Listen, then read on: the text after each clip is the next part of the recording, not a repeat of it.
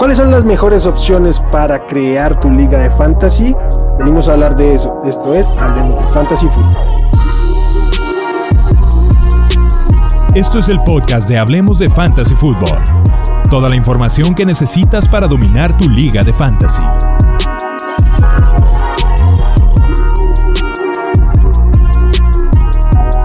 ¿Qué tal amigos? Bienvenidos al podcast de Hablemos de Fantasy Football. Los saluda Wilmar y como siempre es un placer venir a hablar de fantasy, de lo que nos encanta. Y el día de hoy algo más general, quizás introductorio un poco, o quizás no, porque está, este es un tema que nos permite hablar en todos los niveles y es cuáles son las configuraciones, los settings o las opciones que debemos poner para tener nuestra liga ideal, si es que así lo queremos y nada, primero que todo saludo a mi compañero de siempre, Pollo. ¿Cómo estás? Qué gusto. ¿Qué tal, Will? ¿Cómo estás? ¿Cómo están todos los que nos están viendo? Y sí, hoy es un capítulo que, bueno, vamos a tocar muchas generalidades, pero creo que aquí tío sí nos vamos a dar unos buenos cascazos. Sí, de plano podemos decir, la liga ideal eh, no se las vamos a poder ofrecer porque es muy probable que lleguemos a pocos consensos el día de hoy. Pero bueno, la idea no solo es venir y decir usen tal y tal y tal opción, sino entonces demos los argumentos un poco del por qué y ya finalmente serán ustedes los que, según estos argumentos, puedan tomar sus propias decisiones. Igual que todo en el fantasy termina siendo criterio propio. Y para empezar, yo diría que podemos tener ligas tanto como se nos ocurra.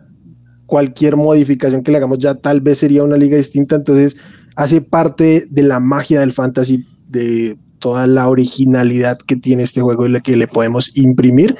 Creo que es parte de lo bonito y de lo que a mí personalmente me llena mucho. Por eso juego y juego en ligas muy distintas. No sé, pollo, o si tú te casas mucho con, con cosas específicas.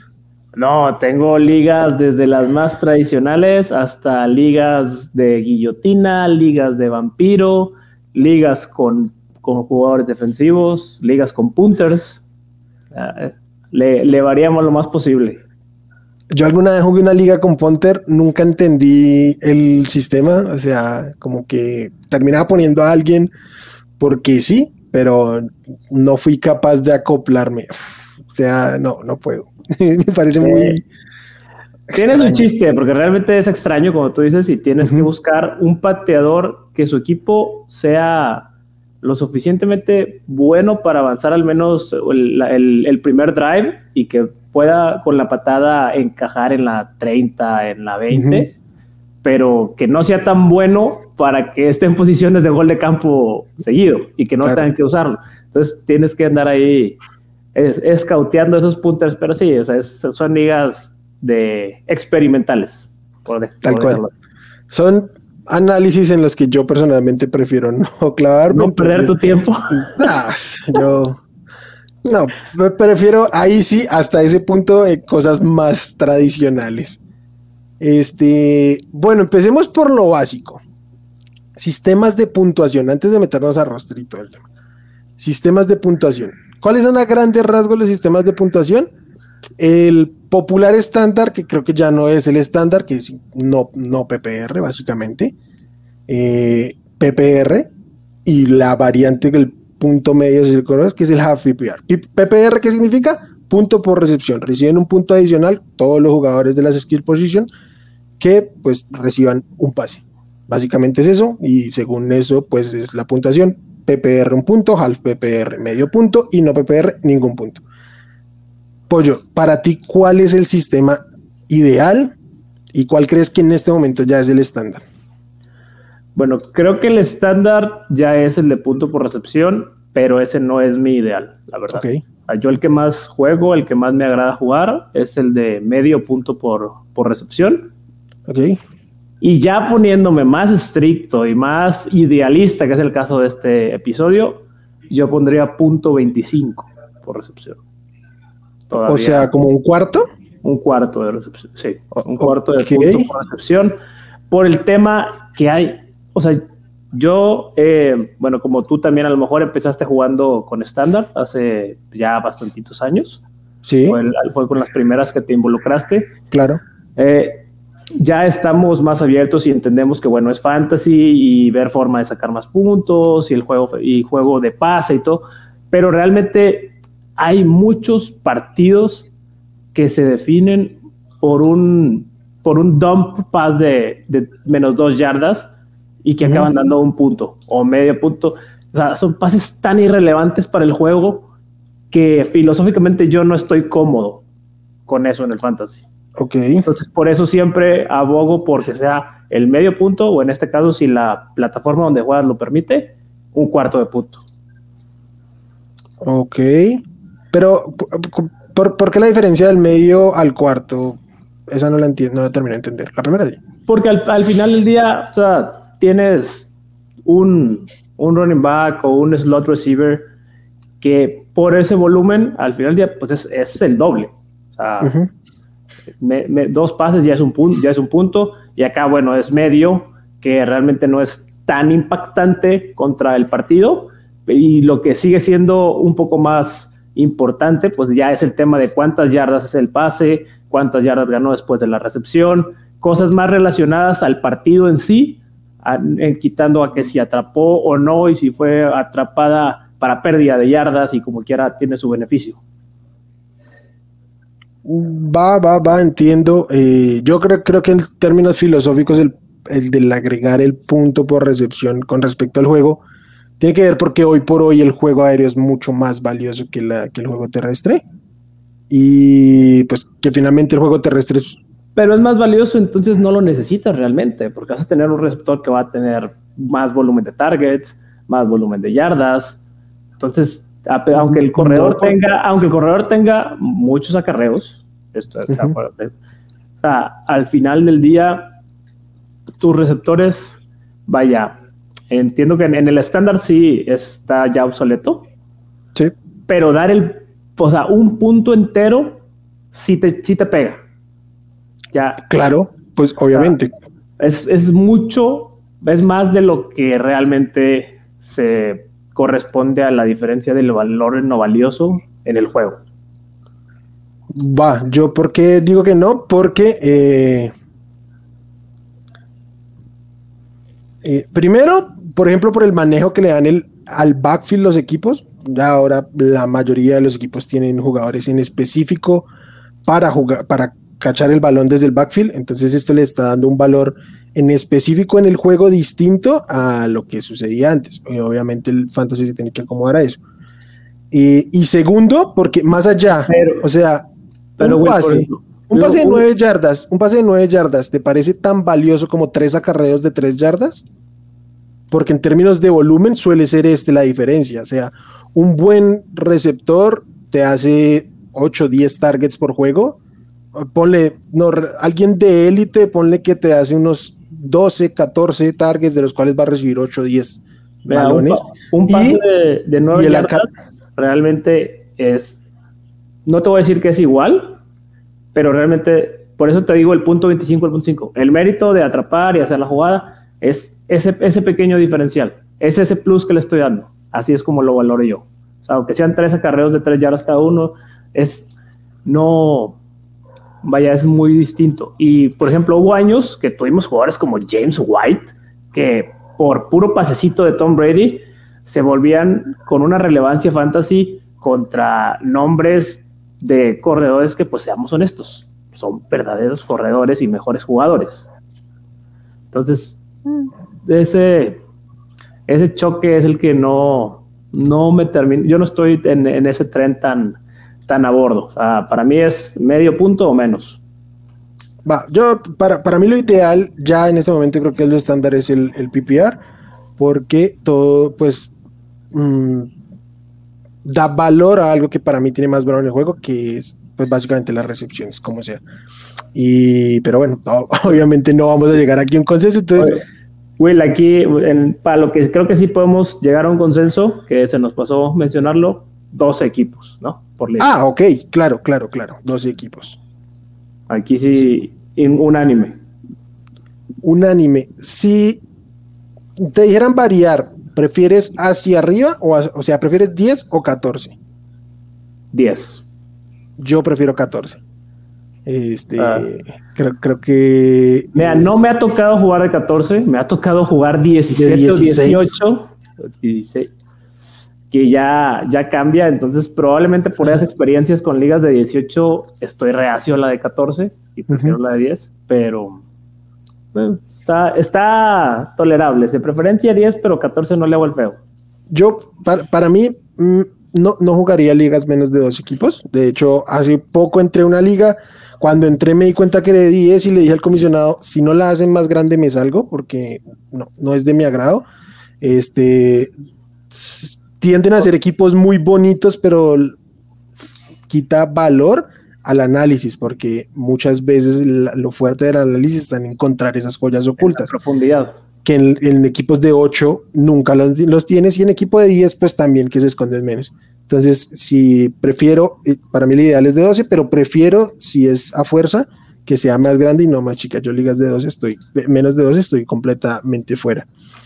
Y lo otro, bueno, ya nos escucharon, para mí el PPR es lo ideal y para el pollo vamos a dejarlo en half PPR porque evidentemente no todo lado van a encontrar el punto 25 y es muy difícil.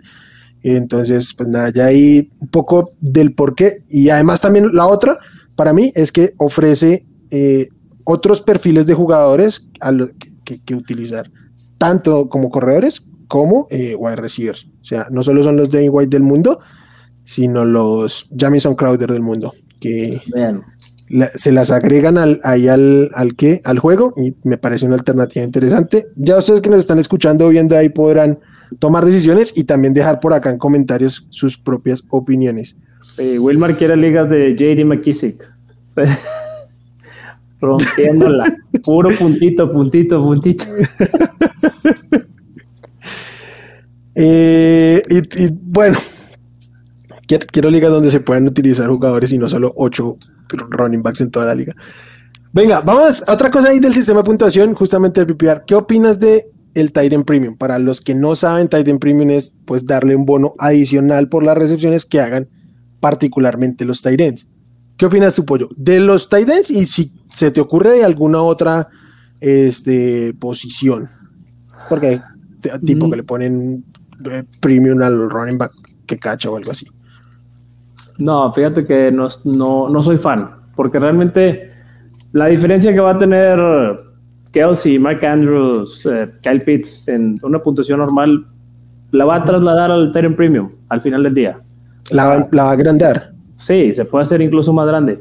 Entonces no, no, le veo, no le veo el sentido. Entiendo la buena intención detrás, de, detrás del intento, pero, pero no le veo el sentido. Igual con receptores y, y de tanto corredores como, como alas abiertas, no, o sea, esas tres no las tocaría como que para darles todavía otro, otro premium, un plus, un plus, no, ahí sí yo no estoy en ese barco.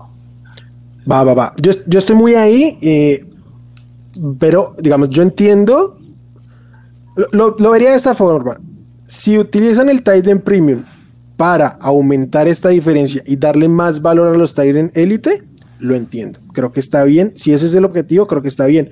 Porque evidentemente el volumen de los Titan Elite pues es una cosa abismal con respecto a los otros. Si lo utilizan para creer que los Titans top 15, top 18 son más valiosos, es un error. Porque además, muchas veces que porque es Titan Premium asumimos que los Titans son flexibles los tight ends flexibles, streameables, no basan su valor en el volumen, entonces el, medio punto, el punto adicional, realmente no los va a volver una mejor opción que un wide receiver con upside ni nada por el estilo. Simple y sencillamente ellos dependen, o sea, su valor intrínseco semana a semana como streaming está, streaming está en los touchdowns. Si no. es por ese lado, realmente en volumen no es que te van a aportar mucho. Te darán dos puntos, tres puntos más en alguna semana en específico, pero ya está. Y aplica. Y finalmente el tight end premium es para todos los tight no es que un tight va a sacar ventaja, salvo los de la élite. Sí, no, y, y, realmente, este, a ver, en una puntuación normal vimos el año pasado como Travis Kelsey fue tomado incluso en primera ronda, sea, con half PPR sin tight premium. Entonces, pues, ¿qué le vas a mover? Si real, que siga siendo tomado en primera, pues es lo mismo. Top 5. No, va a subir dentro de la primera ronda, pero ¿Lo vale el cambio? No. no, y digamos, solo lo vale ahí. subir, subir al top 5 a Travis Kelsey, meter a primera ronda por completo a Mark Andrews y en segunda ronda a Kyle Pitts. Y paren de contar, de ahí para atrás, todos deberían irse en el ADP similar en el que se van en una, en una estándar, por así ponerlo. Sí, entonces, eh, como, esto ahí sí creo que no, no lo hemos justificado. Sí, de acuerdo, de acuerdo. Venga, eh, uh, ¿qué más? Roster. Ah, bueno, ya que hablamos de los tight ends, ¿crees primero que eh, un tight end se mantenga o ves la opción de agregar algún tight end como una opción interesante para dar un giro? O sea, meter doble tight end en la alineación. En el roster, sí. Ok. Mira, soy partidario de poder dar la opción, pero no de forzarla.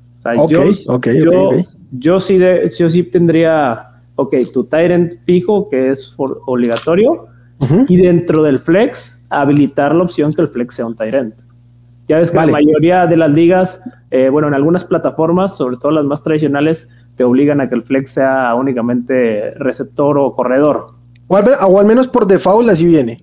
Como para ser puntual, en, sí, que bueno, en, NFL, los en NFL, las ligas es lo que se encuentra. Es lo que se encuentra. En NFL lo puedes modificar, ponerlo wide receiver, eh, running back, tight end, pero por default es wide receiver y running back. Venga, pero bueno, antes de meternos al flex, vamos con el número de jugadores y vamos a empezar por la fácil, running back. ¿Cuántos running backs mm, debería haber en un roster ideal? Uno fijo y un flexeado. ¿Un solo running back en tu liga ideal? Sí. Ok. Bueno, a mí yo tengo que mantener los dos porque si no le quita muchísimo valor a la posición y después del top 8 pues van a ser muy poco valiosos en realidad. Creo que le quita un poquito el interés a utilizar otro tipo de running backs. Pero bueno, tiene sentido con el planteamiento que haces de no darle valor a otro tipo de running backs que no sean los de 300 acarreos. No, y bueno, ahorita ya que entramos al tema del flex, me vas a entender un poco. Venga, bueno, eh, yo en cuanto a eso, sí me mantengo con lo habitual, que es dos running backs. En cuanto a wide receiver, en cambio, sí creo que ya hay una tendencia y creo que debería tender a, a lo estándar, es en dejar de jugar dos running backs y jugar, eh, dos wide receivers y jugar con tres wide receivers fijos. Sin importar el número de flex, tres wide receivers fijos. Porque la cantidad de wide receivers que hay disponibles en fantasy y talento disponible en la liga da para cubrir equipos de, tres wide receivers titulares. Sí, ahí estoy de acuerdo contigo. Yo también diría que tres. Eh, y hace bastante más interesante las ligas. Claro. Bastante más. Cambia, cambia mucho, aunque no parezca aunque no parezca, sí cambia mucho. Eh, cubrir desde semanas de descanso, estar pendiente de la estrategia de tu draft, sí es algo que debería normalizarse ya un poco más. Sí, eh, estaba buscando aquí, dame un segundo. Eh, porque, mira, el, en, PPR, que es el que yo manejo, ¿no? el wide receiver 24, que pues sería el último titular en teoría. Bueno, en puntos por juego fue Calvin Ridley. Pues que tuvo menos juegos y todo el tema pudo haber más arriba así. Pero fue el, top, el número 24 con 14.2. Si apenas le movemos 3 puntos, o sea, 11.2, alcanzan a caer 40, eh, o sea, hasta el top 40, en apenas dos puntos. O sea, la varianza, la, lo que cambia entre el wide receiver 2 de tu equipo el wide receiver 3, realmente no justifica tener que elegir a uno o al otro. Entonces, a fuerza, la cantidad de gente produciendo en la liga en esta posición hace que, que ya sea necesario jugar con triple wide receiver en fantasy.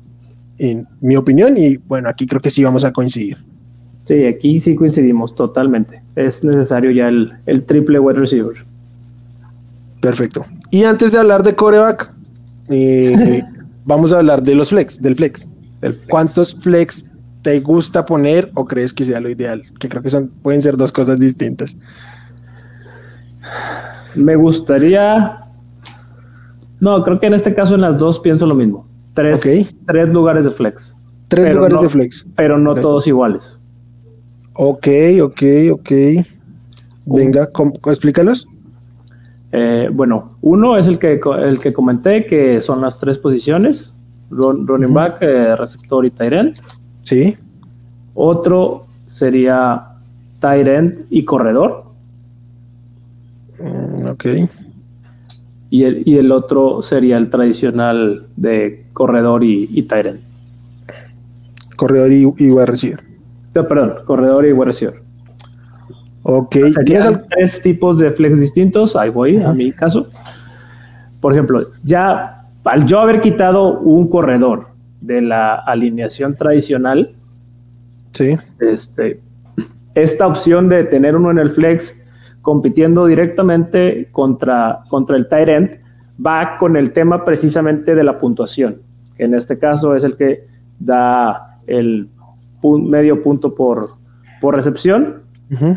Y ahí ya, bueno, los vas a enfrentar realmente a que si tienes, por decir, a un Dallas Gathered eh, o alguno de los del segundo escalofón de los Titans, este, puedas pensar en decir, bueno, sabes que mi estrategia de draft va a constar en que, bueno, mi draft 1 a lo mejor va a ser Waller y el 2 le busco por acá, pensando en el que a lo mejor el, el corredor 2, que si tú dices, bueno, Antonio Gibson va a tener mucho volumen por tierra, pero al final por, por aire pues ya está más frito que, que unas papas a la francesa, entonces pues vamos a ver cómo podemos contrastar la, la estrategia, sabiendo que ese es un solo lugar de tu alineación el que tienes que decir, porque en los otros probablemente el receptor predomine, pero bueno, ya estás hablando que es un receptor 4 o 5 de tu equipo, entonces tienes que pensar realmente si es el receptor 4 o 5 contra un running back 2 o contra un Tyrant 2 o 3,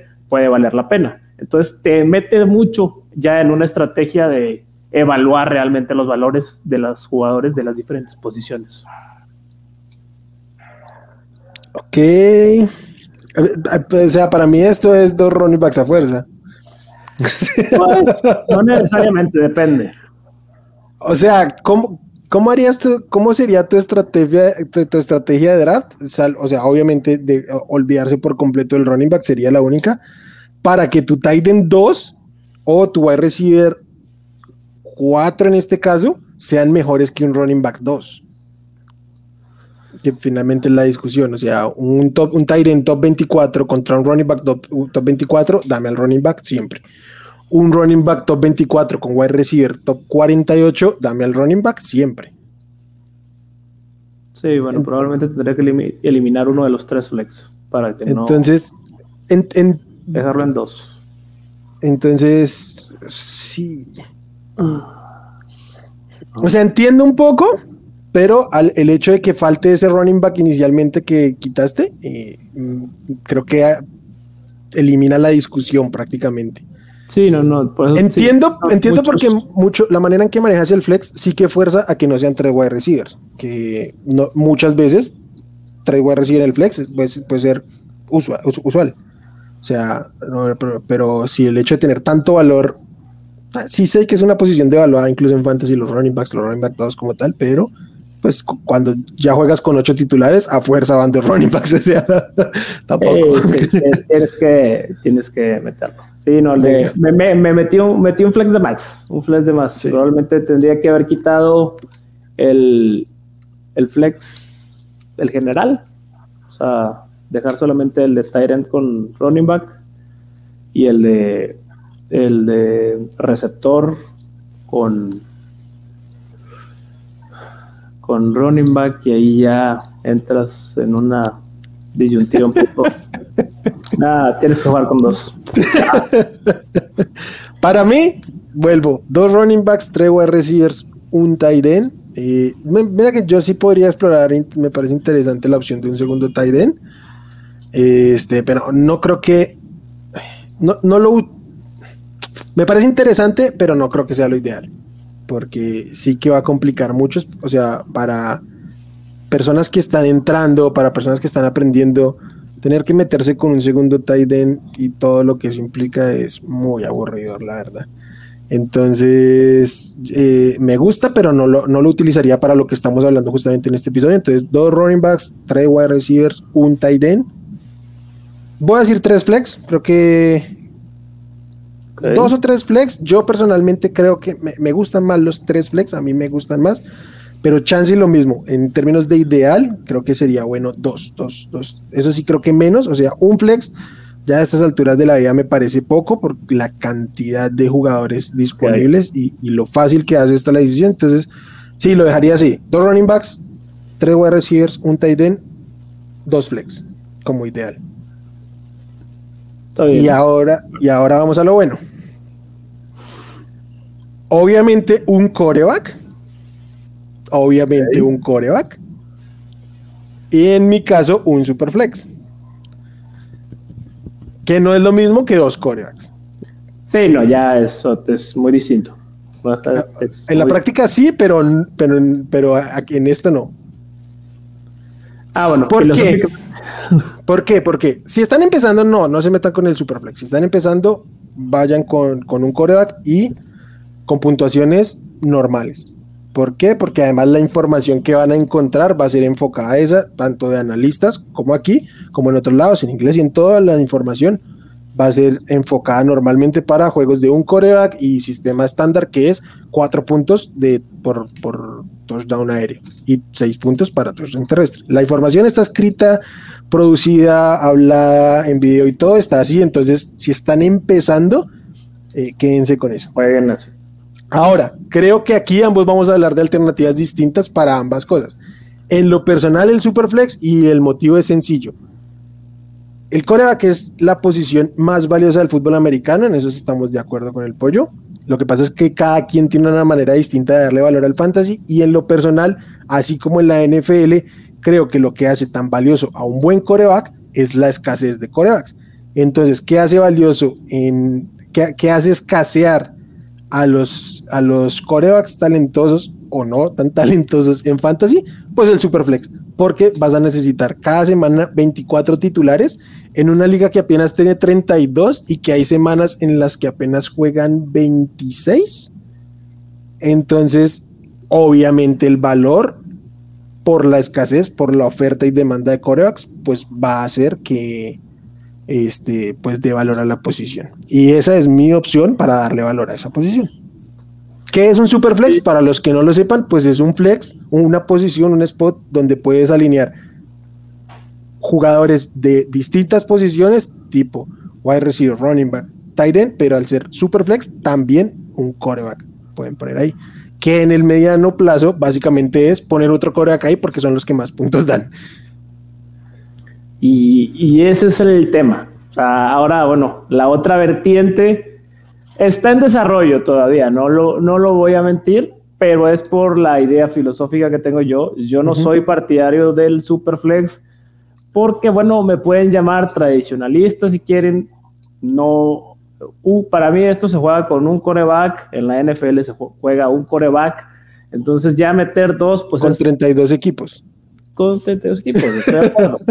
Pero para eso, vaya, hay plataformas que nos dejan jugar con el sistema de puntuación, que es lo que he estado desde el año pasado comenzando eh, con prueba, prueba y error desarrollando el sistema de puntuación que sea correcto para jugar con un solo coreback, pero a la vez que la diferencia entre los buenos y los medianos y malos sea tan marcada que sea igual de relevante que en un superflex. Y no por la, o sea, no por la, entiendo la falta de demanda o la oferta que puede eh, haber ahí en el superflex, pero lo que quiero yo lograr yo es esa puntuación que los, el diferencial de puntos por partido llegue a ese grado. Y eso también implica realmente pegarle al Konami Code, al famoso Konami Code, porque al final del día este tipo de puntuación, no, no los odio, me cae muy bien, Josh Allen es de mis jugadores favoritos de la liga, Justo. Pero, bueno, pero, es, pero este tipo de, de puntuación de quarterback premium también se trata de ensalzar pues lo que realmente hace que un coreback en la liga te lleve en un Super Bowl, que, es que tenga un buen brazo. Entonces no, no se, se trata de castigar pases incompletos principalmente, castigar intercepciones, castigar muchos aspectos del coreback que en ligas tradicionales son muy maquillados por lo que corre. Pues en, este tipo de, de, puntuación, por ejemplo, Jalen Hurts, pues a lo mejor no va a ser nada atractivo. O sea, por, por un ejemplo de dentro de la puntuación experimental del año pasado, hubo, hubo semanas donde Tom Brady dio menos 10 o menos 5 por, precisamente por la, pues, las semanas que le pegaron y estuvo incompleto, incompleto, incompleto. Y ahí es donde se busca castigar realmente a los malos juegos de los corebacks y a los malos corebacks. O la diferencia. Tú estás diciendo que lanzar incompletos es jugar mal. No forzosamente, porque hay un tema de precisión. Hay incompletos que son por diseño o por evitar un sack. Sí. Eso es, eso eso es obviamente estoy bueno pero pues no es, no es el caso que siempre va a ser así. Realmente hay jugadores que no tienen la precisión del brazo. al final del día, en este tipo de puntuación, tú vas a ver quién tiene los mejores índices de, de precisión en sus pases. Un, un, Aaron Rodgers, un Tom Brady, Justin Herbert, también muy bueno, Josh Allen. Kirk Cousins. Kirk Cousins, dentro del top 10 de esta, Tua. ah, Tua según Tyreek Hill. No sabemos todavía qué vayamos a encontrar. Y, según métricas de precisión, es un coreback preciso. O sea, pueden decir lo que quieran, que no tenga brazo, las decisiones y eso. Pero en métricas de precisión está muy bien calificado. Es una, jugada segura para esta puntuación porque no te va a restar por los incompletos, pero a lo mejor no te va a sumar los 6, 8 puntos del touchdown lanzado. depende ya mucho eh, pues, está todavía en proceso de experimental, pero yo sí, sí creo que podemos llegar como fantasy a, jugar hacia esa vertiente. Eh, de un coreback. Yo estoy sumamente fuera de esta vertiente y lo sabes y lo expongo aquí porque, primero porque para mí la precisión no es un parámetro para medir un buen coreback y creo que a la larga este tipo de puntuaciones lo que hace es eso, favorecer la precisión. Eh, yo creo que hay corebacks menos precisos, pero que son mejores y, bueno, pero bueno, más allá de eso, el fantasy no está para hacer puntos por ser mejor, eh, o al menos no hay una fórmula para garantizar eso. Eh, ahora bien, quizás yo con lo que sí puedo estar de acuerdo es que cosas como eh, intercepciones y fumbles puedan ser castigados más drásticamente de lo que suelen serlo en, un formato normal, porque esos sí son errores. O sea, un incompleto no necesariamente es un error y es muy circunstancial, igual un completo. Entonces, eh, por ese lado, yo no estoy de acuerdo con premiar o no la, la precisión, no es lo ideal para mí, aunque juegue una liga así pero, pero no, yo no estoy fuera, yo estoy fuera de, eso, de defender eso, no, no, no estoy. Y porque sí creo que el, el Konami Code mm, premia un tipo de corebacks, pero también porque ese tipo de corebacks ofrecen algo distinto en el campo, más allá de que lo veamos o no en sus números de pase. Pero, pues sí que la liga está en otro, en otro cuento y pues... Ofrecen, ofrecen algo distinto, pero realmente los que triunfan son los que tienen el Konami Code y tienen brazo. Es Josh Allen, es Patrick Mahomes. Eh, o sea, es, no, no es, no hemos visto un Konami Code que QB que, que realmente a puro Konami lo haga. El, año que explotó la mar, pues fue porque tiró más pases de, anotación que todos. Que cualquiera, sí. Ah. no, pero por, porque, Pero, pero, es que el, el, el, económico, el, económico lo único que dice es la, la, capacidad de correr y sí que altera el juego la capacidad de correr. Eh, los los los Eagles ganaron. Corebacks móviles, pues, desde Aaron Rodgers en su momento era un coreback móvil. Dak Prescott, Russell Wilson. O sea, tienen esa movilidad. No necesariamente son Konami. Eh, cuando se movía Aaron Rodgers sí que era Konami, pero, pero bueno. también habría que dar, y espero que en algún momento lo vengamos a hablar a más a profundidad en términos de cómo, qué ver y qué evaluar en cuanto a ese término.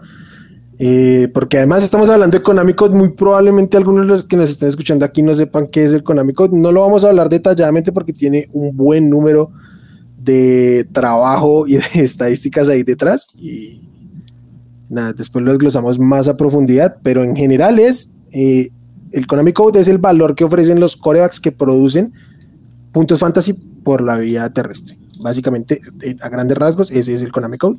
Eh, identificar a este tipo de jugadores. Ya después, para que funcionen y eso, pues lo hablaremos más adelante. Pero bueno, finalmente, aquí tenemos dos vertientes. Señor. Sí, ¿no? Sigue, sigue, adelante. Sí, que finalmente lo vamos a dejar aquí. O sea, ambos sabemos que hay que intentar darle valor a la posición en fantasy para que se asemeje un poco más al juego de la vida real. Mi vida es el Superflex y el pollo, más allá de que él esté trabajando en un sistema de puntuación en específico, en general es cambiar el sistema de puntuación, ¿sí? Más allá de que tú tengas el tuyo en, específico. En, eso estamos de acuerdo. O sea, la puntuación del coreback en, en, las ligas por default está rota. Está rota. Sí, sí, eh, hay, que, hay que moverle porque por eso se juega como se juega y, pierden tanta importancia. Pero bueno. Eh, ¿Qué sigue? Te está olvidando una posición muy importante. No, se me está olvidando, pero obviamente tenemos que. No la quieres mencionar. Sí, lo que pasa es que no me acordaba de ella porque nunca la utilizo. Entonces, como que sí la tenía aquí apuntada, pero no la tenía en mi memoria clave. Kicker. Primero Kicker, luego vencías. Kicker. No jueguen con Kicker, es mi planteamiento y ya. El mío es jueguen con Kicker, pero igual que con el coreback, el problema del hate que se le está haciendo a los kickers en la comunidad fantasy es porque las puntuaciones están hechas con los pies. O sea, no se castiga realmente las fallas como deben ser de los pateadores. Al final del día, en una liga regular, tú puedes tener un pateador que falla tres goles de campo y mete otros tres y te da un excelente score, más que a lo mejor que uno de tus corredores o un receptor, lo cual está terriblemente mal. Tú tienes que ajustar la puntuación. Y aunque, y aunque meta ocho goles de campo, sí está eh, bastante mal. No, pues digo, ya depende también, digo, tienen su diferencia en el juego al final del día. Y mi, mi planteamiento es concreto y es, para mí, una jugada de un tipo que entra solo a hacer eso no puede valer tres puntos. Una jugada valer tres puntos para mí es ilógico. Siendo que el tipo juega como tres snaps en, todo el partido, cuatro o cinco snaps, lo que sea, contadísimos, y que cada uno de esos tenga la posibilidad de darte un valor tan grande, no tiene sentido. Y eso hace que sea volátil, Segundo, que eh, haya una cantidad tremenda de jugadores semana a semana. Y tercera, que de ninguna manera se premie no a los mejores, porque muchas veces el mejor puede salir solo una vez al campo. Y está demostrando que es el mejor, puede que sí, pero la, puntuación, la puntuación jamás lo va a reflejar, porque pues nunca tuvo la oportunidad de entrar. Se puede pasar todo el partido sin entrar siquiera al campo, no por, no por malo, no por decisión, sino simplemente porque no se le da, no se da el partido para que así sea. Y para mí eso no debería tener tanto rédito en términos de puntuación, por eso prefiero eliminarlo. y... o sea, yo entiendo lo que dices y lo dices por, por game script y desarrollo de partido y que se puede limitar su accionar o no, pero al final del día, si tú tienes un corredor de los Texans o de los Jaguars o el equipo más malo que se te ocurra, que van a ir perdiendo el 90% de los partidos desde el primer cuarto, pues obviamente también por GameScript el, el volumen que va a tener va a estar limitado y se va a cargar hacia los receptores. Entonces, al final del día, todos se ven afectados por el GameScript. Ah, pero, pero no en términos, o sea, es que es, es el valor que, intrínseco que tiene cada una de las jugadas en la que incurre un pateador y eso en compensación de la cantidad de veces que está en el campo y, lo que yo aporta. Estoy, yo estoy de acuerdo que, que, no se debe dar el valor de 3 por default. sea, si metes un gol de, un gol de campo de 19 yardas, de 20 yardas, pues te van a dar un punto o dos, dependiendo las yardas que fueron. Y si lo fallas, vas a perder cuatro puntos o cinco, dependiendo qué tan cerquita estabas. Porque también así, al, nivel de cercanía es el nivel de castigo. Realmente tiene su chiste meter los field goals. Hay pateadores que son muchísimo mejores que otros. Y con una puntuación adecuada, claro que se puede hacer una posición no, le voy, no voy a decir que ni siquiera sea relevante, una posición digna para Fantasy como lo es en la liga. como no lo es en la liga, porque evidentemente los equipos cada vez menos los quieren utilizar y cada vez menos les van a pagar y cada vez menos. Pero al final del día tienes, tuviste ahí en los playoffs a McPherson cargándose a los Bengals eh, la mayoría de los partidos de playoffs. Ah, al final tienes a un Vinatieri, tienes a un Justin Tucker, al final del día los pateadores están, están y tienen sus puntos. también, también están los linieros ofensivos y no por eso los vamos a meter al fantasy. Bueno, hay quien le gusta jugar con ellos. Pero no deberían.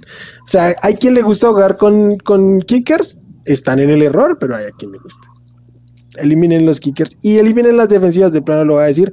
Y es así que son peor aún porque son mucho más volátiles, dependen de cosas que nada tienen que ver y además estás alineando a 20 punta de, de tipos en un solo spot de fantasy, no tiene ningún tipo de sentido. Y tampoco jugar IDP porque menos. Jueguen con las ah, skill position. es el fantasy.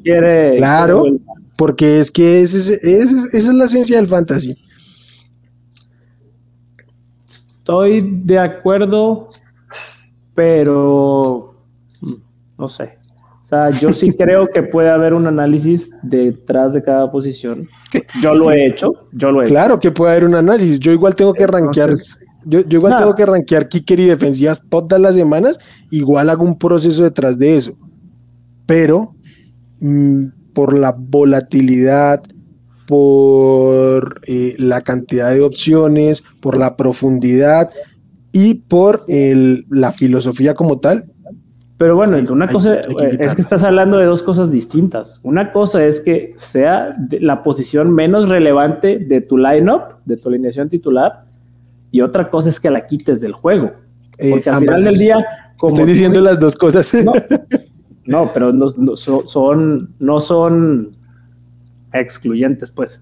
Al, no, por eso se, complementan. O sea, es la, menos valiosa y además la menos representativa, entonces quítenlas. Mientras haya un análisis detrás de la posición, la ah. posición se juega en la liga y se puede sacar ventaja, principalmente. Yo lo he hecho mucho, que he tenido equipos muy malos y a base de defensa y kicker termino, he terminado ganando ligas, sabiendo leer la posición. Entonces, si no, lo, si no lo vemos de ese lado también, que es una parte que muchos coligueros descuidan, y si tú la sabes aprovechar, al final del día vas a tener una ventaja contra todos los que estás jugando. Y esa ventaja se tiene que aprovechar. Es demasiado volátil para que eso tenga sentido. Pero bueno, ahí están otra vez las dos posturas. Y nada, vamos a seguirle. Como pueden ver, Wilmar y yo somos agua y aceite en este tema. Sí, tal cual. ¿Cuántos spots de banca crees que es lo ideal para, para jugar fantasy? En redraft, obviamente. Hemos estado hablando de redraft, valga la pena y, bueno, decirlo. Liga de 12, 5 o 6 máximo. Ok. Liga de 10 ahí sí te pondría 8 por el tema que mencionamos anteriormente de la profundidad para que no sea tan sencillo así como que, ay, le atiné y si no me lo llevo al Weber. Ah, ya en ligas más, ligas más grandes, pues 4. Okay. Yo, yo creo que 5 está bien, creo que más es un exceso porque no lo necesitas y sí que facilita las decisiones tipo de tener otro, no tener que eh, sufrir coreback o algo así. Entonces creo que 5 está bien y más cuando ya tenemos tantos jugadores en alineación, finalmente la alineación que yo di tiene 2, 4, 7, 10, 10, 10 spots. Entonces creo que 5 bancas está bien. Creo que está ahí. Más solo en Dynasty. El resto ahí lo pondría para que haga interesante los waivers. Es que, por ejemplo, yo estoy de acuerdo que los waivers tengan su valor, pero yo soy muy pro trade. O sea, a mí obviamente. que una liga tenga ese incentivo a hacer trades. Entonces, al final del día, una banca un poquito más robusta. ¿Te, parece eh, excluyente? Un poco sí, porque al final del día, con si tienes cuatro o cinco defensivos, digo, perdón, de lugares de banca, eh, si es liga de 12, hay muchísimo en el waiver. Eso dices hasta que en semana 3 ya no tienes nadie a quien levanta.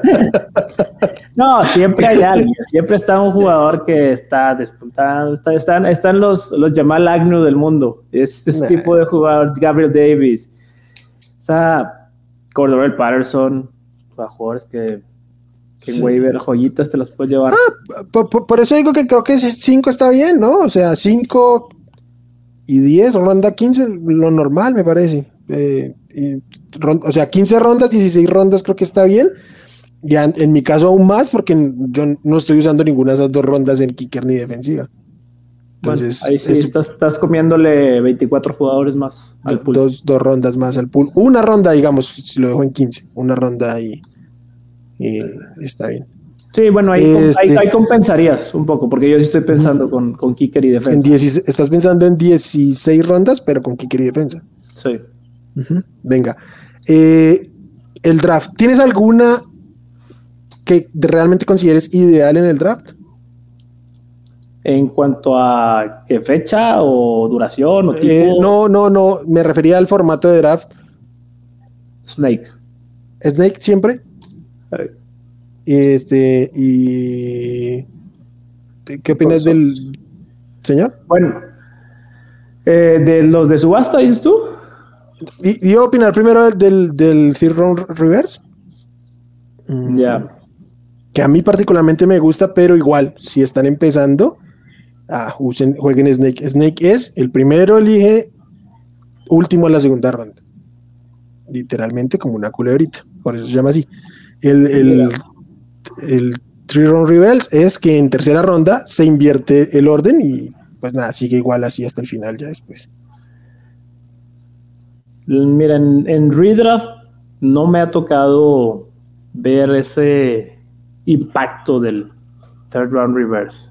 Me ha tocado verlo más en Dynasty. en, las, ligas que, he jugado Redraft es muy común que el, incluso los lugares 10, 11, 12 tengan muy buenos resultados. Entonces realmente esa, esa, esa reversa de tercera ronda no las termina necesitando tanto. Mm, a, mí me gusta porque. Vaya, de momento no. A, mí me gusta porque creo que el top 5 generalmente tiene ventaja. O sea, generalmente, si estás en los primeros 5 spots, eh, esos jugadores, esos 5 jugadores, sí que le sacan ventaja al resto prácticamente de la liga. Pero, pues entiendo. creo, que pero creo que al final se compensa. Bueno, por ejemplo, yo tengo una liga que ya tenemos 12 años. Ajá y un día me tomé la tarea de ver en qué lugar drafteó cada campeón. Sí.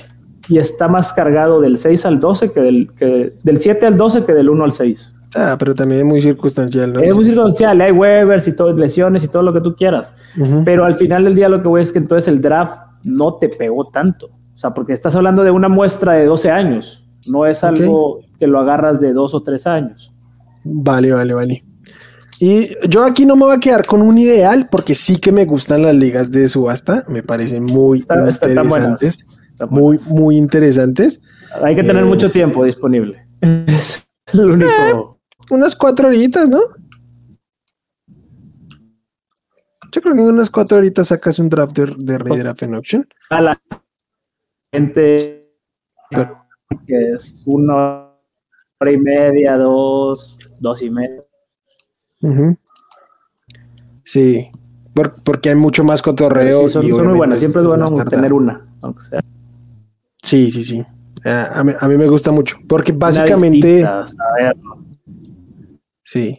Básicamente es que el que más quiera un jugador se lo va a llevar y creo que eso hace interesante las cosas. Entonces, pues bueno, por, eso no lo dejaría. pero en términos puede hacer la estrategia. Pero en términos del draft otro normal, obviamente es laico, o sea, nunca lineal, pero o sea, no hay manera de que eso sea. Eso solo es para los drafts de novatos. Y ya, este, en, términos de fecha, ¿hay alguna fecha particular? Hay, un tema, hay un tema que me faltó preguntarte, güey. Pregunta. Porque incluso fue famoso a niveles de atletas profesionales. No sé si estuviste por ahí enterado. El tema de puestos de reserva de lesionados. Ah, ok. Eh, hubo, esta, hubo esta liga de jugadores de profesionales de béisbol donde derivó en un pleito durante un partido y multas porque uno de los jugadores usó a Jeff Wilson estando designado como out en el puesto de, reserva de lesionados y todo este show, dándole el mal uso acorde al, al, al Entonces, tú tendrías un lugar dos lugares seleccionados exclusivos de, de Injury Reserve o también para jugadores fuera del ese día? Es que creo que con el tema del COVID se volvió ya muy costumbre el tema del IR. Creo que antes el IR no era tan estándar, o sea, muchas ligas no lo tenían, pero con el tema este del COVID, de que había jugadores que iban tres semanas a, a, Injury Reserve de plano, y de hecho que ahorita hay, duran tres semanas y pueden regresar, porque se volvió costumbre. Mm, yo diría que sí, pero trataría de que los, los que están simplemente como out no, no puedan entrar ahí. Yo comparto filosóficamente. Yo en, la liga donde soy comisionado tengo puestos dos lugares y la regla era pacto de caballeros, básicamente ahí en, en la liga es las únicas opciones para que pueda entrar es, ¿tiene COVID o está en reserva de lesionados? Lesiones de una semana, dos, te la comes en la banca. Sí, de acuerdo.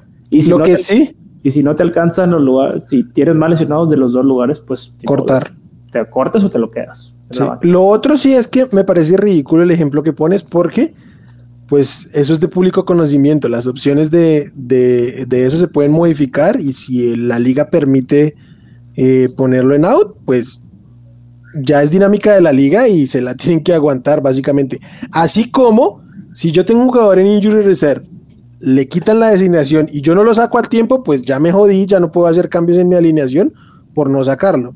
no, no, el ejemplo que puse es, igual como este caso, o sea, realmente tenían dentro de la misma liga un acuerdo ah, de no usarlo de ese modo y era una liga de, de, entrada de 10 mil dólares por equipo. Nada, poquito. Poquito poquito. Y para mí, obvio. para ti más aún, más poco aún, obviamente. bueno, fuera, que, nos inviten a esas ligas porque a lo mejor les podemos ganar. A verlo. Eh, sí, no, obviamente si ya se incumplen eh, reglas escritas, o sea, los acuerdos son reglas ya escritas de la liga, obviamente. Entonces, sí, tal cual. y bueno, sí, con eso estoy de acuerdo. Que nos faltan los waivers. Para mí, los waivers siempre deberían ser de presupuesto. Totalmente. Porque eh, lo de este otro, el estándar tipo que hay en, en la plataforma de NFL, que es el peor equipo tiene la prioridad. Es lo peor que existe. Es lo peor que existe porque además es muy circunstancial. Tú puedes tener lesionado a, a McCaffrey, a Kittle, pierdes una semana y ya eres el peor y tienes prioridad. Pero no porque tu equipo sea malo, simplemente por una situación puntual. Entonces, esto es muy fuerte. Y tampoco, aunque esa me parece un poquito mejor porque maneja algo de estrategia, que si tienes la prioridad, la tienes hasta que te la guardes. Creo que es un poquito más. No, no, justo, sí, no, no justo, pero ofrece algo de estrategia. Tú verás cuando te lo gastas y eso. Pero para mí, eh, el que quiera un jugador, que pague por él y que todos tengan la misma opción de llevárselo para empezar. Y ya después cada quien que maneje su presupuesto como sea. Sí, sí, no, definitivamente el presupuesto es la, mejor opción de, de todas por mucho. Ahí sí estoy de acuerdo. Perfecto. Obviamente no vamos a discutir que la final se juega en semana 17, nunca se juega en semana 18, pero ¿cuántos crees que deben clasificar a playoffs? Yo soy firme partidario de 6. ¿Siempre? Yo ahora tengo problemas esta, temporada, lo voy a decir. Yo hubiera dicho lo mismo, firme partidario de 6, si no hubiera 6 equipos en bye week en semana 14. Porque pues es la última semana para pelear playoffs en, este caso. O sea, si son 6 equipos, los playoffs empiezan en semana 15. Entonces estarías peleando el cupo eh, aún con bye week. Entonces, igual. bueno, eso ya lo sabes desde un inicio, al final del ah, día. Pues que, no, debes de guiar tu estrategia por eso, pero, pero bueno, al final del día no es algo que te saquen de la manga. No, no, no. Pero justamente como lo estamos hablando en la previa y se conoce, creo que hace parte de lo que se puede hablar. O sea, esta temporada puntualmente, si no, si quieren evitar eso, creo que puede variar. En otro momento, o sea, si no fuera esa semana puntual, yo iría de una a seis porque muchas veces es arbitrario el 4. O sea, hay veces tú te enrachas y te quedas a desempate de entrar y luego te das cuenta que como venías enrachado, pues podías haber ganado o algo así. Eh, y pues nada, te chingas. Pero hay que al menos dejar la advertencia que este año, eh, la última semana, hay Procuren no llegar peleando o entrar o no. tal cual, tal cual. Entonces, bueno, Will, ahora, del, que califiquen del 1 al 6 o tú estás en ese carrito de que, los 5 mejores y el de mejor puntuación? Uf. debo decir que me gusta ya sea el de mejor puntuación o victoria versus la media, que es otra este, forma de hacer como Sí, pero, pero entiendes cómo es, sí. Sí. Que me parece bueno. Pero me gusta más, creo que es que, al menos es, más ideal, me parece, el darle que el último puesto sea para el que más puntos haya hecho. Aunque personalmente sufro un poco con eso porque, y puntualmente en ligas casuales donde aún hay kicker y defensiva, este... Variable. ¿Cómo? Eh, sí, no, no solo que es variable, sino que yo suelo no alinear a mi kicker y a mi defensiva salvo que lo necesite. Entonces, si el domingo en la tarde ya gané mi juego, no los voy a poner. Y obviamente ahí está jugando en contra eh, de los puntos totales para el final de la liga. Sí, o sea, yo, yo, yo ahí sí soy de 1 al 6 de la tabla porque al final del día estos son victorias y derrotas. O sea, yo sé que puede haber suerte y que a lo mejor tú tuviste un gran rendimiento, y sacaste 100, más de 100 puntos, pero el otro sacó 120 y los otros partidos eran de 80 yo, yo me he quedado, yo me he quedado fuera, me he quedado fuera siendo el mejor equipo de la liga. Yo también. Justo el año pasado en, en, en, una de mis ligas me pasó eso. O sea, quedé en noveno lugar haciendo la mayor cantidad de puntos. Sí. Pero recibiendo la mayor cantidad de puntos también, por un montón. Pero eso es demasiado circus y además porque no depende de ti. O sea, tú no juegas defensiva en, el fantasy.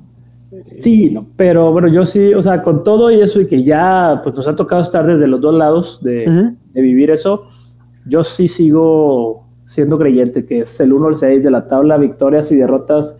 Al final del día, pues es lo de todo. O sea, si tu rival de enfrente pues le fue mejor, pues ni modo, ¿verdad? Es, por él es una liga y no es nada más un béisbol de tabla general.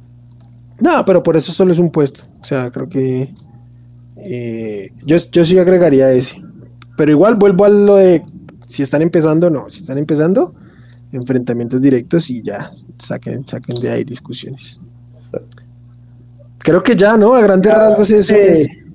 lo único que faltaría, eh, creo que podemos hablarlo, es ¿cuándo crees que es la fecha ideal para, para draftear?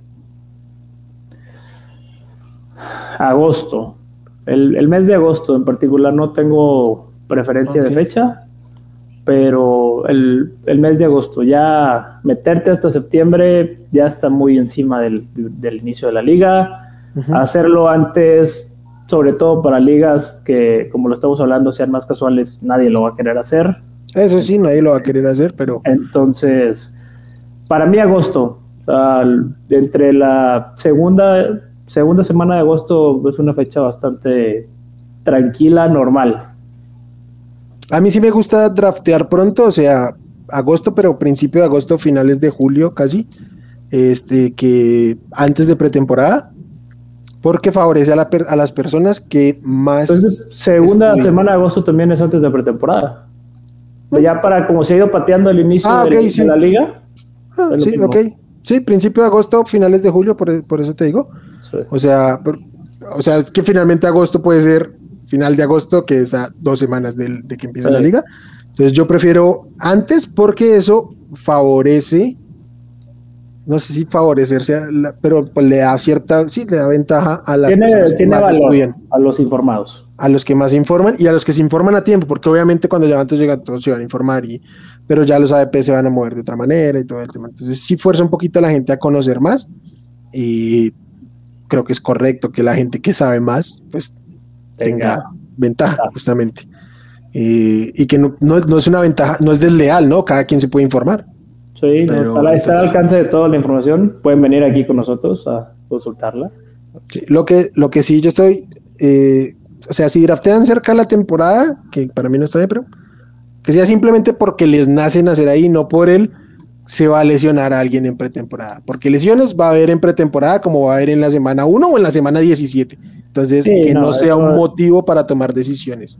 No, realmente que sea porque, bueno, es una liga casual y realmente a todos les entra el, el motivo así de que, ya se viene el fácil ley, ya se hacen, organizan draft presencial porque van a ver un partido pretemporada y ya se ponerse en el modo NFL. ¿Eh? Ajá, y a chupar. Exacto. y si pueden, uh, armen drafts en vivo. Porque, pues sí que es interesante draftear en vivo pero, o sea, que sea un motivo para convivir. Entonces, aprovechen. Y bueno, ya.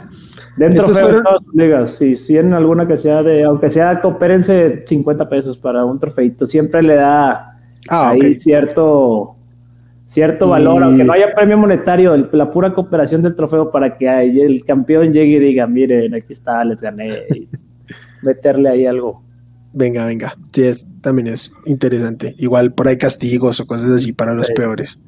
Y el trash talk obviamente hace parte del fantasy fútbol, que no está de más decirlo, pero ahí no, está. No, no, tomarlo personal ni tampoco caer en cosas personales, sino que sea realmente un trash talk muy deportivo que le dé sabor a la liga. De acuerdo. Eh, bueno, ahí dejamos nuestras conclusiones y pocas concordancias, concordamos en algunas cosas y en otras no, pero pues ahí tratamos de más que todo dar información y herramientas para que ustedes tomen sus decisiones y construyan sus propias ligas en base a lo que a ustedes más les haya gustado y quedado este episodio. Eh, Pollo, gracias. Como siempre es un gusto venir a hablar aquí de este tema. Eh, vamos a seguir leando. Todos los que están por aquí en YouTube, eh, ya saben, suscríbanse, activen las notificaciones, está la caja de comentarios para que nos cuenten sus reflexiones sobre lo que dijimos, eh, igual que nos pregunten otras cosas que quieran que hablemos aquí, o preguntas sobre jugadores y todo, ya vamos a estar dándole muy fuerte a eso, y a los que nos escuchen en podcast igual, y pues nos, nos consiguen en redes, en Twitter, arroba Hablemos Fantasy, en Facebook Hablemos de Fantasy Fútbol, en la página de internet de y pues nada, gente, bye, chao, pollito. Gracias por escuchar el podcast de Hablemos de Fantasy Football. Para más, no olvides seguirnos en redes sociales y visitar hablemosdefutbol.com.